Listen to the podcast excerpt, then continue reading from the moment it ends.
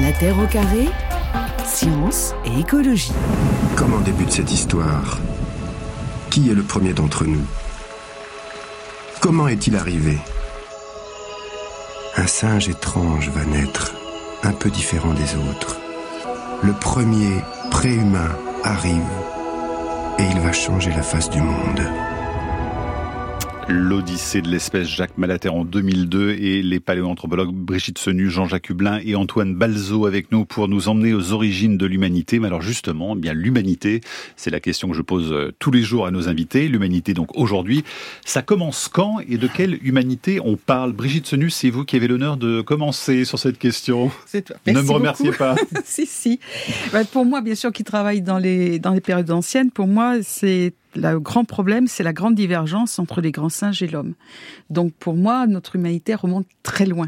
Notre lignée remonte très loin. Déjà aux grands singes Vous incluez les grands singes dans notre humanité pas ou pas du tout. Ah Je dis qu'à un moment, il y a une grande dichotomie où il y a les grands singes africains et l'homme. Et c'est ce point de, euh, cette, ce point de, de, de divergence qui m'intéresse d'un point de vue euh, anatomique, d'un point de vue fonctionnel, d'un point de vue environnemental. Et alors on est situé à quelle période justement de cette divergence actuellement, il y a une sorte de consensus aux alentours de 9 millions d'années dans, dans nos domaines, mais on pourrait descendre un peu plus loin, pour remonter un tout petit peu plus tôt, ça dépend. Les... Il y a justement des, des, travaux qui ont été faits par des généticiens très, extrêmement intéressants et qui montrent les limites de leur méthode aussi.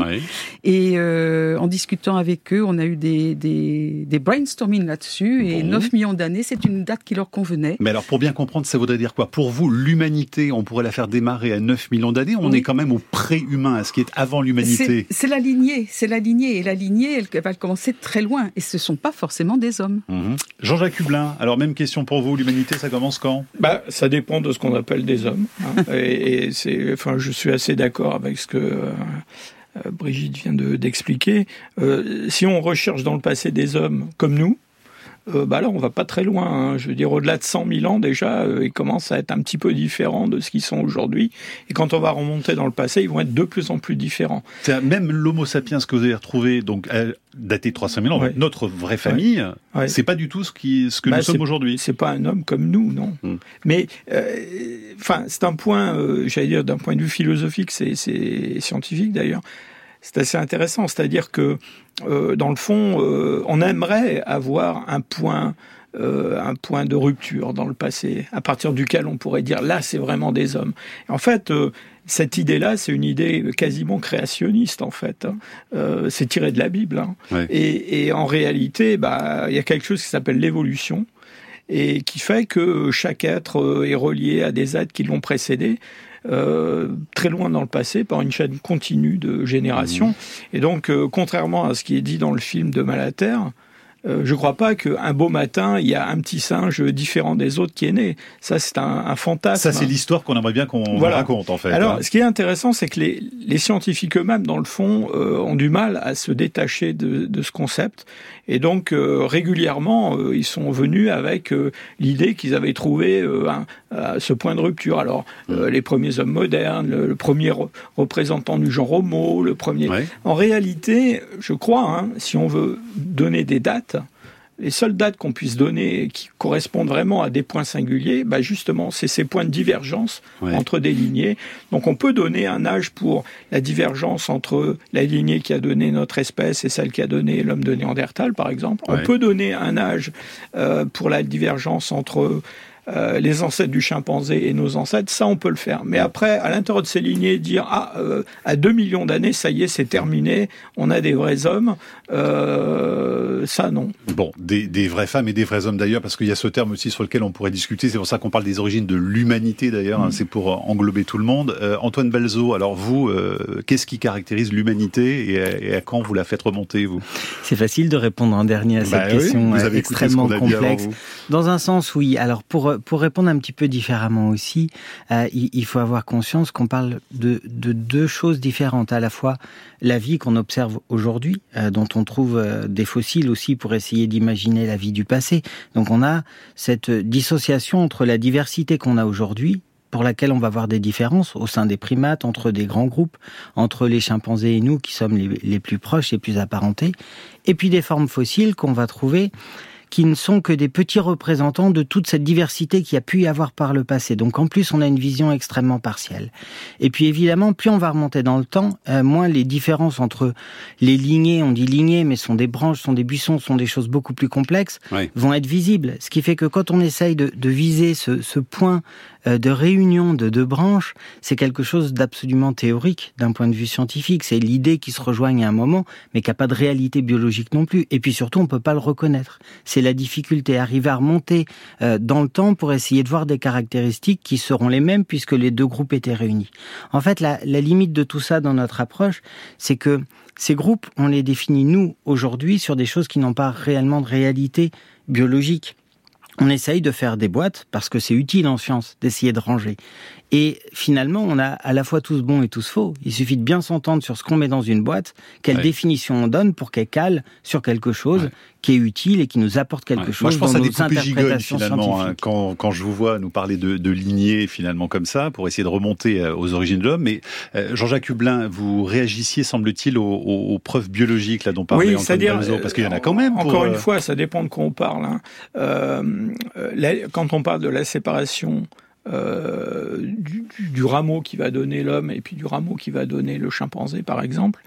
Euh, effectivement, si on remontait dans le passé il y a 7 millions d'années ou 8 millions d'années, on verrait des, des, créatures qui se ressemblent énormément. Hein, euh, mais euh, cela étant dit, euh, on a des moyens qui sont des moyens alors qui sont pas tirés de l'anatomie et de la paléontologie, mais qui sont plutôt tirés de la biologie et de la génétique pour dire, voilà, il y a un point dans le passé à partir duquel il y a une séparation de ces rameaux. Euh, même si, euh, encore une fois, euh, les, créatures qui vivaient à ce moment-là se ressemblaient toutes beaucoup. Alors, ben justement, tiens, du point de vue de la génétique et puis du point de vue des fossiles, qu'est-ce qui caractérise un humain? Alors, Jean-Jacques Hublin, on va commencer par, la génétique, parce que ça peut-être nous aider à comprendre où on peut remonter à, ses origines.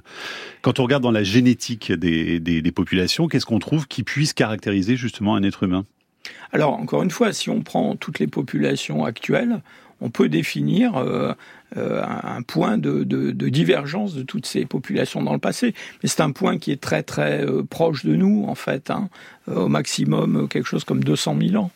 Mais maintenant, il faut bien comprendre que notre espèce, aujourd'hui, c'est une espèce Donc, solitaire qui a colonisé toute la planète euh, mais dans le fond, qui, présente à nos yeux une situation qui est complètement presque anormale, puisque dans le fond, quand on remonte dans le passé, euh, pas très loin, au-delà de 50 000 ans, on n'a pas une espèce humaine, mais on en a plusieurs. Et, et, et on a affaire à un buisson très très voilà. complexe. Mais tout ça appartient bien à la famille humaine, bien. Sûr, bien Alors, sûr. Brigitte Senu, quand on regarde les fossiles, qu'est-ce qui Alors, pourrait nous indiquer qu'on a affaire justement à un humain et non pas à Alors, quelque chose qui précède de temps, comme, euh, comme on l'évoquait tout à l'heure, tout dépend de la, la dichotomie que l'on prend, qu'on l'on considère. Pour moi qui travaille sur les, des périodes très anciennes, euh, la locomotion est quelque chose de fondamental. Et euh, on s'aperçoit qu'elle ne s'effectue pas dans n'importe quel milieu et de n'importe quelle manière. Donc on sait aujourd'hui que l'homme s'isole un peu des autres par sa bipédie euh, Mhm. permanente. Dans le passé, on a eu plusieurs formes de bipédie, et y compris chez les préhumains. Et, et, mais par contre, il y a quand même des caractères qui montrent qu'il y a des stabilisations de redressement du corps, etc. Donc ça, ça pourrait être une bonne caractéristique Alors, de ce qu'est un être humain. Il y a beaucoup de gens, La qui, bipédie. beaucoup de collègues qui disent la bipédie n'est pas un bon caractère parce que tous les primates sont bipèdes, sauf Mhm. que oui, tous les primates sont bipèdes, mais le seul qui soit pas capable de marcher sur de longues distances pendant longtemps en restant efficace au niveau respiratoire, c'est nous. Et ces premiers caractères, on les voit déjà très loin.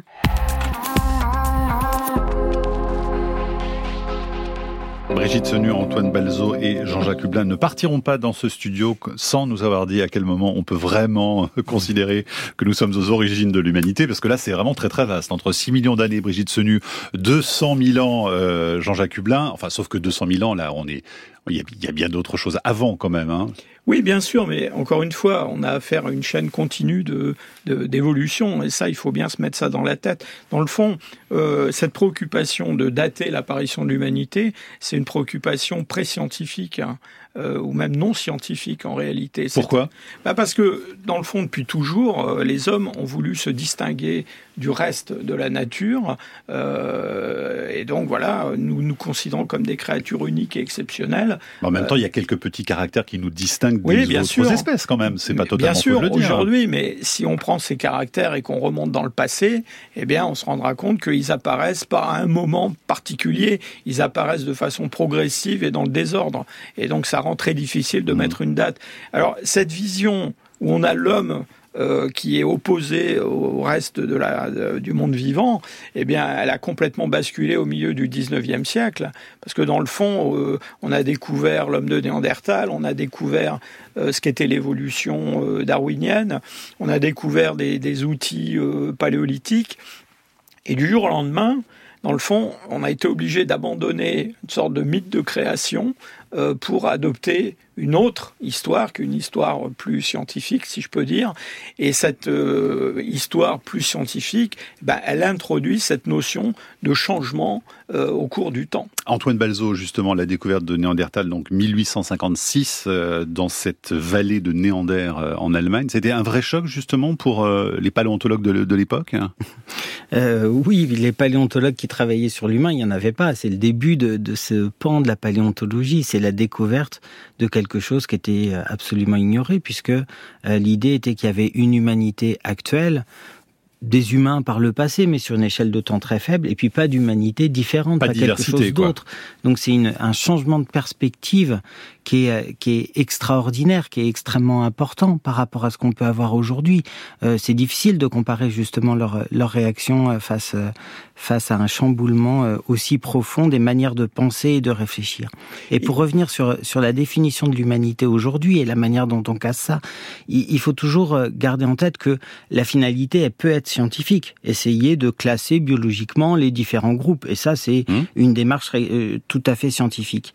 Il est vrai, quand on parle de nous, euh, on ne peut pas oublier le fait qu'on a certaines particularités dans nos comportements. Biologiquement, on pourrait les détailler, c'est ridicule ce qui nous caractérise. C'est très peu de choses euh, et ce n'est pas important ou fondamental par rapport à comment on peut définir les autres espèces. D'un point de vue comportemental, c'est certain qu'on a développé quelque chose qui n'était jamais arrivé auparavant. On peut aussi discuter de l'apparition des comportements complexes et du fait que d'autres humains aient pu en avoir d'autres espèces. C'est un sujet. Mais c'est vrai qu'aujourd'hui, quand on est euh, à ce stade-là où on est à un environnement aussi perfectionné avec autant de connaissance, il faut pas l'inverse qu'on oublie que une de nos créations récentes et qui est extrêmement importante, c'est cette capacité de conserver la culture, la connaissance, l'information. Et c'est pas une création individuelle, c'est pas une capacité individuelle qu'on peut avoir qui nous rend supérieurs. C'est juste quelque chose qu'on a mis en commun et qu'on est capable d'exploiter. Et à l'inverse, euh, autant classer et faire de la science, c'est important, mais il faut pas qu'on oublie ça aussi dans notre relation avec le reste de l'environnement et les autres humains. C'est qu'on a beaucoup de chance d'être là aujourd'hui et d'avoir un environnement aussi perfectionné moderne grâce aux, compétences et aux connaissances accumulées par tous ceux qui ont vécu avant nous. Sauf qu'on est les derniers finalement. On a eu une époque où il y avait énormément de diversité sur Terre, plusieurs espèces se côtoyaient. Aujourd'hui, on est les derniers. Est-ce que c'est finalement une bonne nouvelle, Brigitte Senu? Ah ben, Moi, c'est une bonne nouvelle, pas bonne nouvelle. On n'est certainement pas les derniers, mais notre espèce, elle n'est pas vouée à, durer encore des millions et des millions d'années. C'est évident. Il y a un moment, il y aura un relais qui sera passé vers une autre espèce. Peut-être que la lignée humaine sera complètement... Attendez, vous voulez dire qu'il y aura une autre espèce humaine qui pourrait naître après ben, nous? Pourquoi pas? Ah l'évolution, c'est ça. Toutes les crises de l'évolution ont hein montré qu'il y a des espèces qui disparaissent. Et, et justement, les grandes crises de l'évolution, c'est ce qui est positif pour l'avenir, c'est qu'il y a de nouvelles choses qui se qui apparaissent. Non mais là vous me, vous m'interloquez parce que comment une nouvelle espèce pourrait naître après Homo sapiens ben, Elle est peut-être déjà en, en, comment en, gestation, ah mais peut-être peut-être un jour. Oui, euh, comme, comme Jean-Jacques Hublin. Oui, comme dirait Woody Allen. Là, la, prédiction, c'est une science très difficile, surtout quand il s'agit du futur. Euh, donc parler de l'évolution future, je crois que c'est assez compliqué. Euh, ce que je voudrais euh, dire pour prolonger un peu ce que ce qu'Antoine expliquait, c'est que dans le fond, une des caractéristiques des hommes, et qui n'est pas présente chez les premiers préhumains. Hein, de l'humanité, oui. Voilà. Alors les premiers préhumains, il faut quand même bien préciser les choses. Hein. Euh, si un des préhumains dont parle Brigitte rentrait dans le studio, là, euh, on s'enfuirait tous par la première On le remarquerait quand même un peu, ah, oui. C'est ça. C'est pas qu'on le remarquerait. Il ressemblerait à quoi On s'enfuirait. Mais pourquoi par la première ouverture Bon, il ressemblerait à quoi Bon, il ressemblerait à un grand singe bipède, en gros. Hein. Bon. Avec des canines plus réduites. Mais euh, bon. Ah, Brigitte Sunu n'est pas du tout d'accord avec vous. Pas, pas tout à fait d'accord quand même. Enfin, à quoi il ressemblerait pour vous? Ah ben, je pense qu'il serait, il, aurait, il serait pas du tout le, le, problème, c'est qu'on a, on a, on, utilise toujours le schéma du chimpanzé qui va être un peu plus, une plus petite, un peu plus bipède. C'est pas ça du tout. Le chimpanzé, il est hyper spécialisé. Il faudrait revenir vers des bêtes qu'on connaît bien en amont, qui sont un peu intermédiaires, qui font un peu tout, qui grimpent, qui, qui sont sur deux pattes. Mais moi, je l'appellerais pas un chimpanzé. Ah, mais j'ai pas parlé de chimpanzé. Hein. j'ai dit un grand singe. Euh, et l'homme est un grand singe d'ailleurs, soyez en passant. Ça, c'est discutable. Je pense que ce qui, ce qui est important euh, dans ce que Antoine a, dit, c'est cette, cette, notion de, de culture. Euh, dans le fond, une des caractéristiques de l'humanité, c'est que dans le fond, notre espèce, mais pas seulement la nôtre, d'autres qui ont précédé, leur, leur, niche adaptative, ça a été quand même de modifier l'environnement euh, et de le modifier en grande partie grâce à, leur, euh, techno, à la technologie et puis au cerveau plus ou moins performant que ces espèces ont pu avoir. Alors cette modification, euh, c'est une modification d'abord à petite échelle. Hein, le, le, premier feu, le premier mhm. habitat, les premiers vêtements, c'est une modification. On crée un micro-environnement tropical qui permet d'aller dans des régions peut-être moins favorables. Puis l'homme, il a il a de plus en plus modifié son environnement en, en extrayant de l'énergie pour ça. Et, dans le fond, euh, les préoccupations d'aujourd'hui euh, sont des préoccupations, euh, dans le fond, qui euh, adressent un problème qui, qui, existe depuis très longtemps.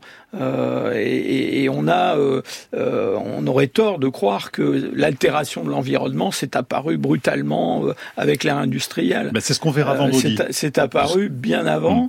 Et que, enfin, on parlait tout à l'heure hors antenne du feu. Hein on a maintenant des, indications que même les hommes paléolithiques, même bien avant l'agriculture, ben, ils sont intervenus en modifiant les paysages, en brûlant des. Bon, bah, vous introduisez finalement le sujet de vendredi, puisqu'on terminera cette semaine euh, sur les origines avec euh, l'Anthropocène. Donc on verra bah, à hmm. quel moment on peut faire remonter euh, l'influence de l'humain hein, sur vraiment la, physique de, notre planète. Brigitte Senu, un message de Gilles sur franceinter.fr. Il nous dit ceci si on part du principe que les êtres humains sont des singes, nous sommes bien des primates. Hein, est-ce qu'il existe un ancêtre de tous les singes? Et là, ça, ça, nous fait remonter encore plus loin. Ah ben, ça, on remonte encore plus loin. On est, dans le, les, premiers mammifères, on va les trouver dans le Trias, donc il y a, plus de 200 millions d'années. Et, on va avoir des, des c'est au cours du, euh, du donc dès les, la fin du Crétacé, qu'on va avoir mhm. des, des, des, mammifères qui vont nous ressembler, enfin nous ressembler, qui vont être plus proches de nous. Et les premiers primates connus, sûr, c'est à 55 millions d'années. Et après, il y a une diversification de ces grands de ces primates, pas grands primates, des primates.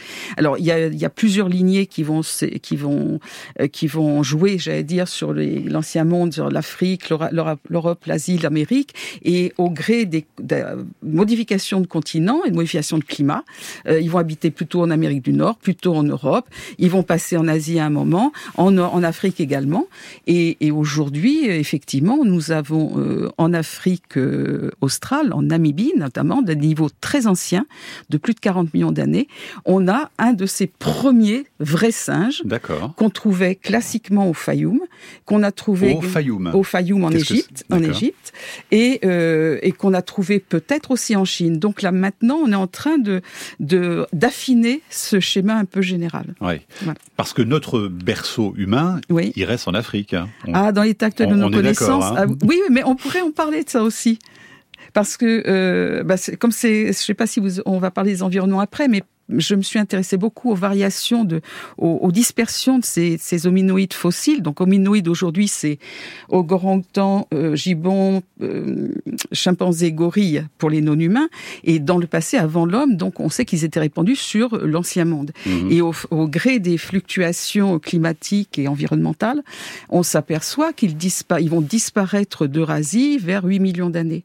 Et c'est dans cette frange qui revient vers l'Afrique, cette frange climatique, qu'on voit apparaître les ancêtres des grands singes euh, africains et de l'homme. Ça veut dire quelque part que euh, bah, il faut chercher dans le tout sud de l'Eurasie. Vraiment, si on tire le fil très très loin, on quitte même le berceau africain. on est dans le sud de l'Eurasie jusqu'au nord, en gros, de l'Afrique australe. Mais Antoine Balzo, le berceau de l'humanité, il est bien en Afrique quand même. Hein on est d'accord avec ça. On repart sur la question de qu'est-ce que l'humanité et où est-ce qu'on définit. Les primates sont déplacés ça fait partout. consensus quand même aujourd'hui. Les humains les plus anciens, l'apparition des anatomique lié à bipédie, c'est sur le continent africain. Allez, puisqu'on parle aussi de préhumain, hein, ce qui précède, voici la plus célèbre de toutes, Lucie, avec euh, la voix d'Yves Coppens, qui nous a quittés en juin dernier. Là, c'était une interview en 1978, quatre ans après sa découverte. Monsieur Coppens, Lucie, qu'est-ce qu'elle vous a appris?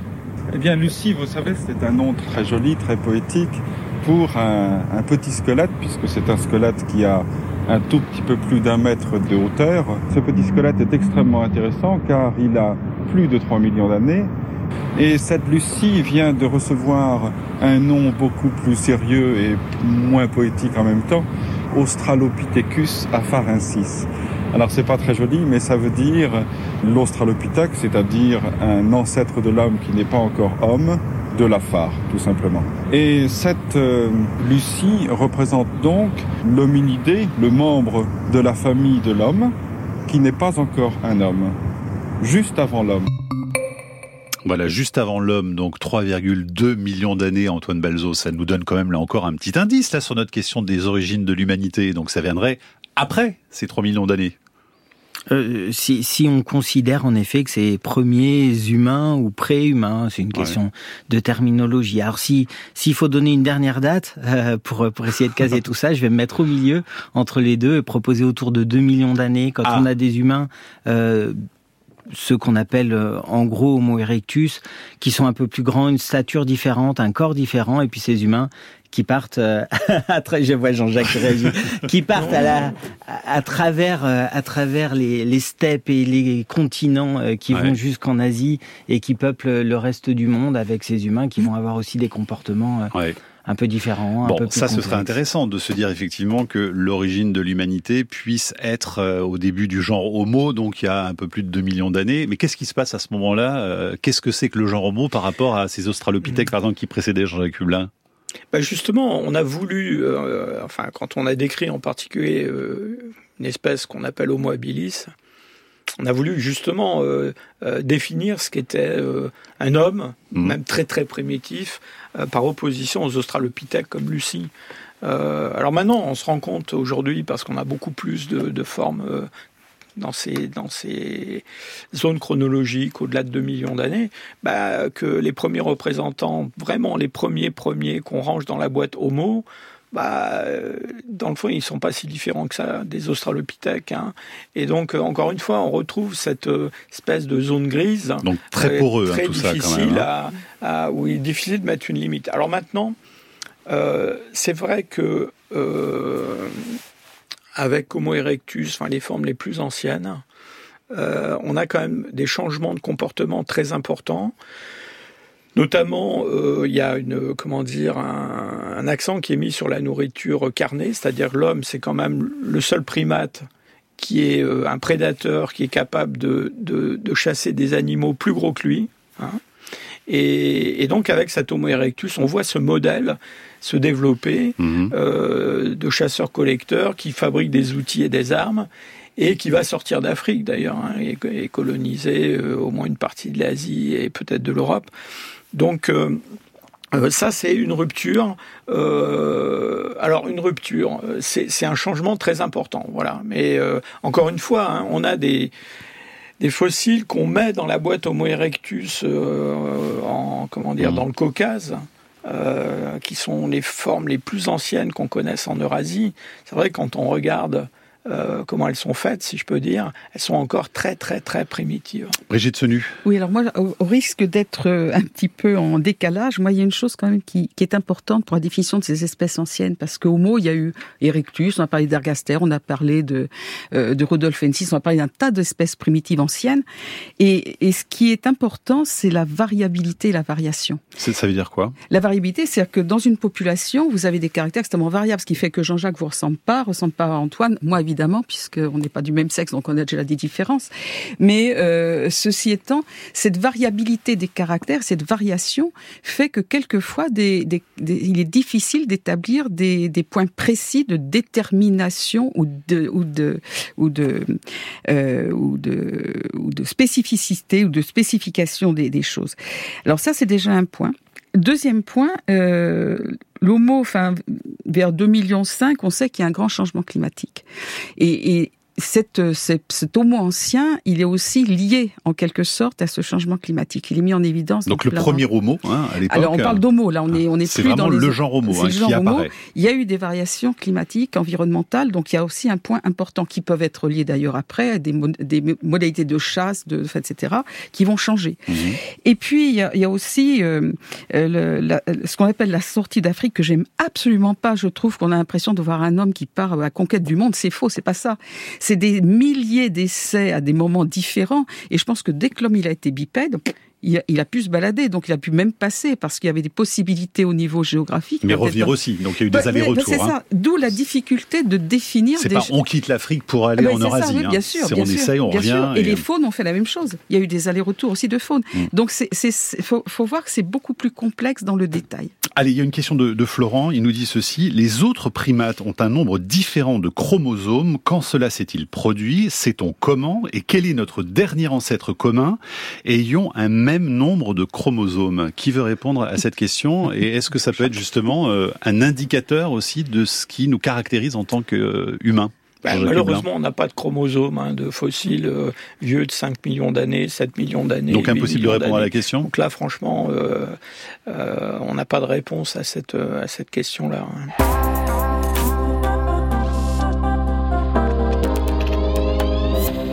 On a découvert que ces eaux-là, en tout cas euh, pour leur morphologie interne et externe, étaient tout à fait comparables à ce que l'on connaît au sein de représentants fossiles de notre groupe, les humains, et plus proches de notre groupe que euh, du groupe des chimpanzés, par exemple, ou des gorilles.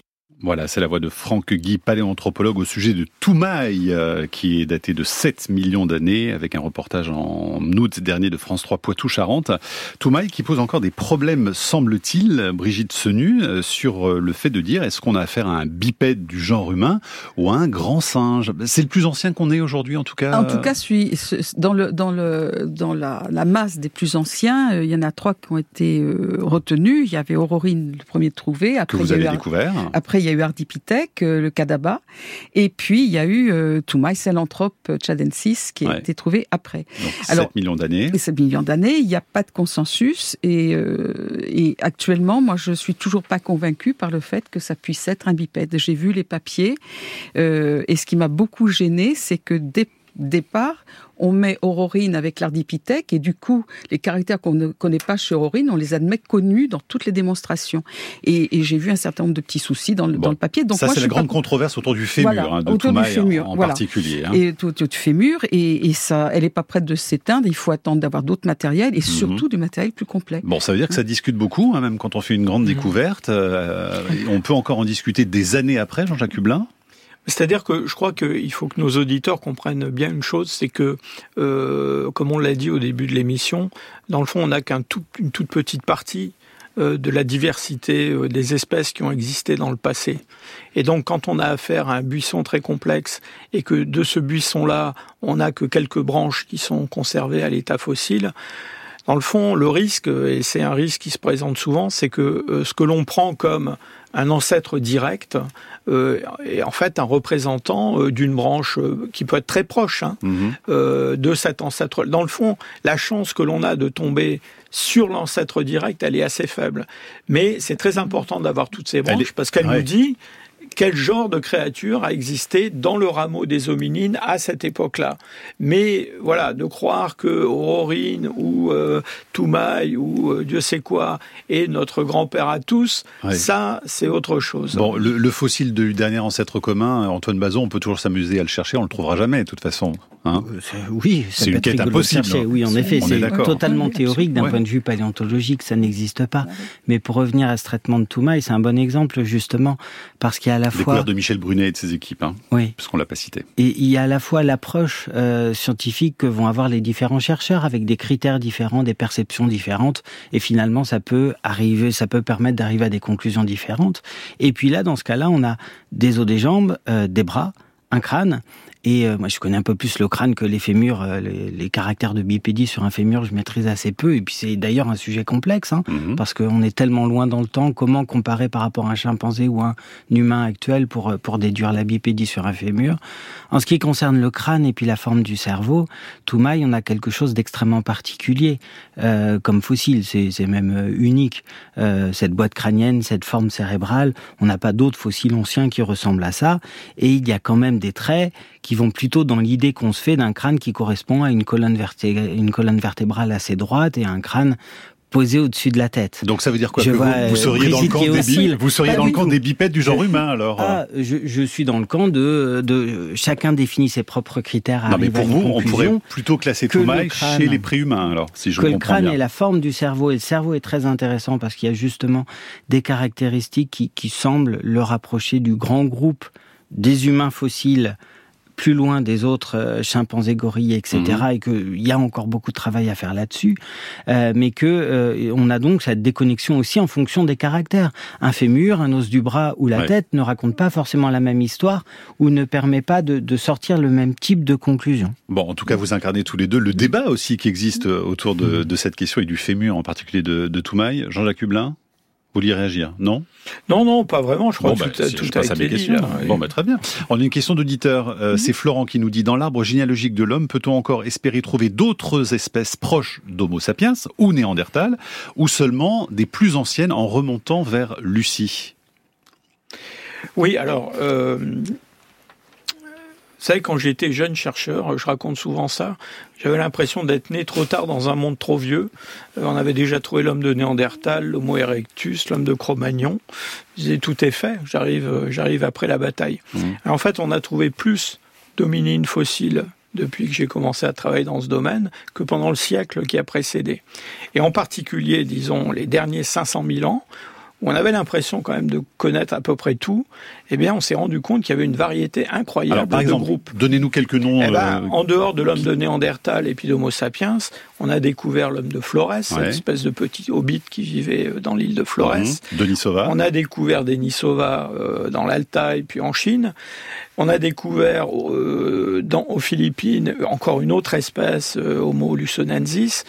Et enfin, moi, je, je vois. Alors, pas en Europe, hein, je, ça j'y crois pas trop, mais euh, en particulier en Asie, je pense que c'est tout à fait possible qu'on identifie encore d'autres mhm. espèces dans cette tranche de temps. Alors déjà dans les îles, alors dans les îles, il peut se passer à peu près n'importe quoi parce que dès que des populations sont isolées euh, suffisamment longtemps, elles peuvent donner naissance à une nouvelle espèce. Donc il y a mhm. encore beaucoup d'îles à explorer. Euh, et puis alors sur le continent asiatique, donc on a identifié ces, ces Denisoviens qui sont le groupe frère des Néandertaliens, mais ils sont connus dans le registre fossile essentiellement plutôt dans le nord de l'Asie, en Chine, en Chine du Nord, euh, dans l'Altaï, et dans le fond tout le sud de l'Asie, le sud-est de l'Asie. Euh, bien là, on a des bonnes raisons de penser qu'il y avait des Denisoviens. Mhm.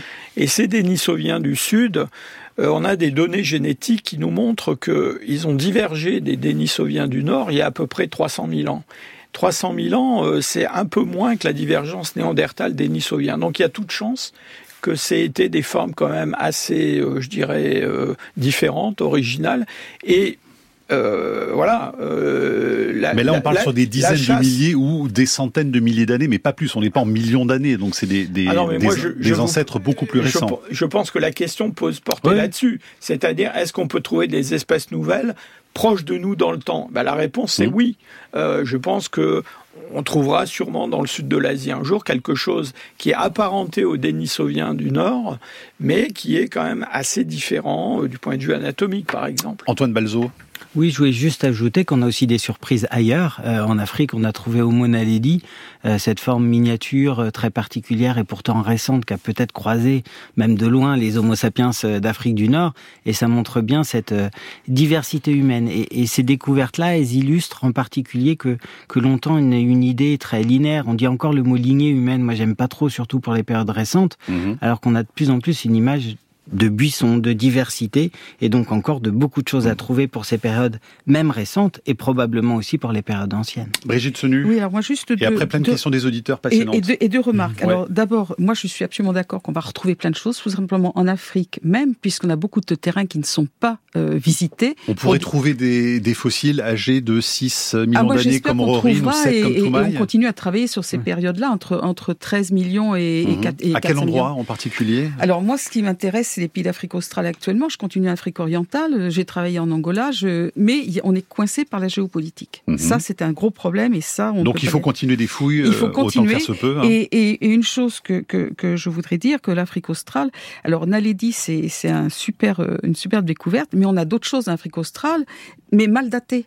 Donc c'est là aussi où il faut pousser. On a des choses en Afrique du Sud, on a des choses en Namibie, on a des calottes crâniennes, on a des bouts de crâne, mais ils sont mal datés. Donc comme ils sont mal datés, on a tendance à les laisser un peu de côté, et c'est dommage. Et ça, ça pourrait préciser cette question qu'on se pose aujourd'hui sur les origines de l'humanité Alors on pourrait préciser un certain nombre de données locales parce que euh, tant qu'on n'aura pas de bons âges, de mhm. bons calibrages, ça va être compliqué. Le scorpion nous écrit sur franceinter.fr, il nous dit ceci, j'explique à mes élèves que l'homme ne descend pas du singe, mais que l'homme et le singe descendent d'ancêtres communs. Ai-je bon? demande le scorpion. bah le, ouais, bien sûr, descendent d'ancêtres communs. L'homme, l'homme est un singe en fait. L'homme est, un, singe. Existe-t-il, demande Sébastien, une convention concernant un seuil entre des variations génétiques intraspécifiques et ce qui distingue deux espèces à part? Absolument pas. Oui, non, c'est pas. Absolument pas. Il n'y a pas d'étalon qui permet euh, de regarder le génome et de dire ça, c'est une espèce euh, euh, différente d'une autre. Mmh. Anne nous envoie un message intéressant aussi. En considérant que la situation du monde aujourd'hui, il pourrait sembler que l'être humain a pour caractéristique de détruire son milieu de vie, la Terre et sa banlieue et ses congénères de manière massive. Il semble inapte à arrêter les effets destructeurs de ces comportements. L'espèce humaine, demande Anne, est-elle la seule caractérisée de cette manière ou est-ce qu'elle partage, Antoine Balzo, ce comportement avec d'autres espèces? Intéressant comme question, ça. Oh, c'est passionnant. J'avoue que je maîtrise pas l'éthologie de tous les groupes animaux qu'il peut y avoir sur Terre, mais il y a, y a Non, mais est-ce que c'est propre à, Homo sapiens ou pas? Et ensuite, on passe la, parole à vos camarades le, le, fait de détruire son environnement. Euh, oui et non. Le, le problème de, d'Homo sapiens aujourd'hui, c'est aussi une question démographique et la quantité, et puis l'exploitation des ressources. Mm.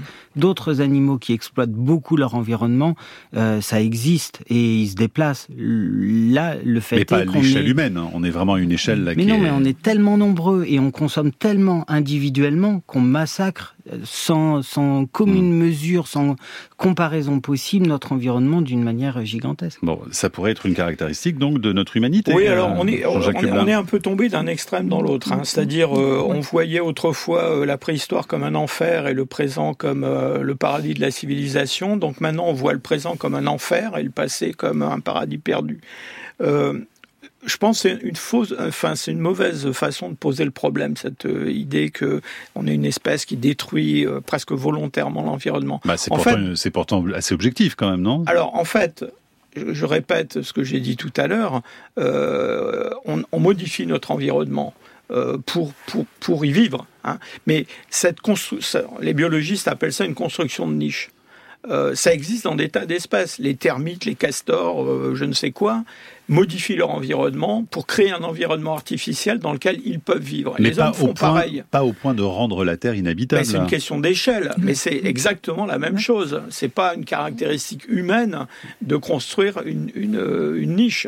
Il y a des tas d'espèces qui le font. Le problème, c'est que nous, on est beaucoup plus nombreux, on a des moyens techniques euh, qui sont pas ceux des castors, et donc effectivement, on a à partir d'un certain moment, on a fait ça à une échelle euh, euh, beaucoup plus grande. Mmh. oui, moi je pense que le problème majeur chez l'homme actuel, c'est la démographie. Et la démographie, on n'en parle pas toujours. Et c'est un énorme. alors là, vous, si vous nous lancez le débat sur la démographie à moins 5, alors là, vous ah, bah, imaginez ce qui va se passer. Bon, hein. Par contre, les espèces, les espèces agressives, on en connaît. Les chimpanzés, ils font des chasses organisées. Hein pour aller pour aller bouffer d'autres chimpanzés ou des antilopes ou des babouins. C'est connu, il y a des espèces. Oui, mais ça ne détruit pas pour autant l'écosystème forestier africain. Celui qui se fait bouffer, bouffer il est comme oui, détruit. Oui, mais pas l'écosystème forestier africain. Non, non, mais il y avait une. La question était aussi sur l'agressivité, Mhm. Donc voilà. Antoine Balzo Alors en très bref, la différence quand même par rapport à tout ça, c'est que nous on le sait qu'on détruit notre environnement, même si on fait semblant d'ignorer finalement. On mhm. n'a pas conscience d'à quel point on le fait, et c'est ça qui est dramatique parce qu'on est quand même responsable de nos actes. Alors moi, je suis pas d'accord, euh, mais pas du tout. C'est-à-dire que je pense quand même remarquable que notre espèce, en l'espace de quelques générations, ait été capable, justement à cause de son cerveau et de ses capacités cognitives, d'analyser tous ces problèmes dont on est en train de parler. Dans le fond, dire que euh, on détruit l'environnement, on n'en a pas conscience et on s'en fiche, c'est pas vrai. Euh, on parle de ça toute la journée. Euh, dire qu'on n'en a pas conscience, c'est faux. Mm. On en a parfaitement conscience. Alors après, on peut discuter de savoir si on fait ce qu'il faut à la vitesse qu'il faut. Ça, c'est un débat qui est plus euh, politique que scientifique.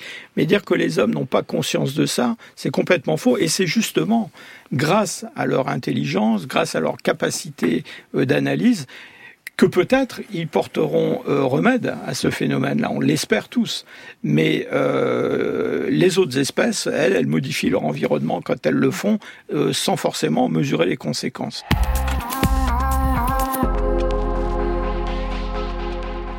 Jean-Jacques Hublin, votre euh, ami collègue de l'Institut Max Planck à Leipzig, euh, Svente Pebe, donc prix Nobel cette année, euh, et avec cette grande découverte quand même en 2010, hein, ça a été de, voir bah, qu'il y a eu quand même une rencontre entre Homo sapiens et Néandertal. Oui, enfin, moi je pense que c'est pas pour ça qu'on lui a donné le prix Nobel. Hein. on lui a donné le prix Nobel parce que dans le fond, euh, il a apporté une méthodologie qui a révolutionné euh, l'étude de l'évolution humaine.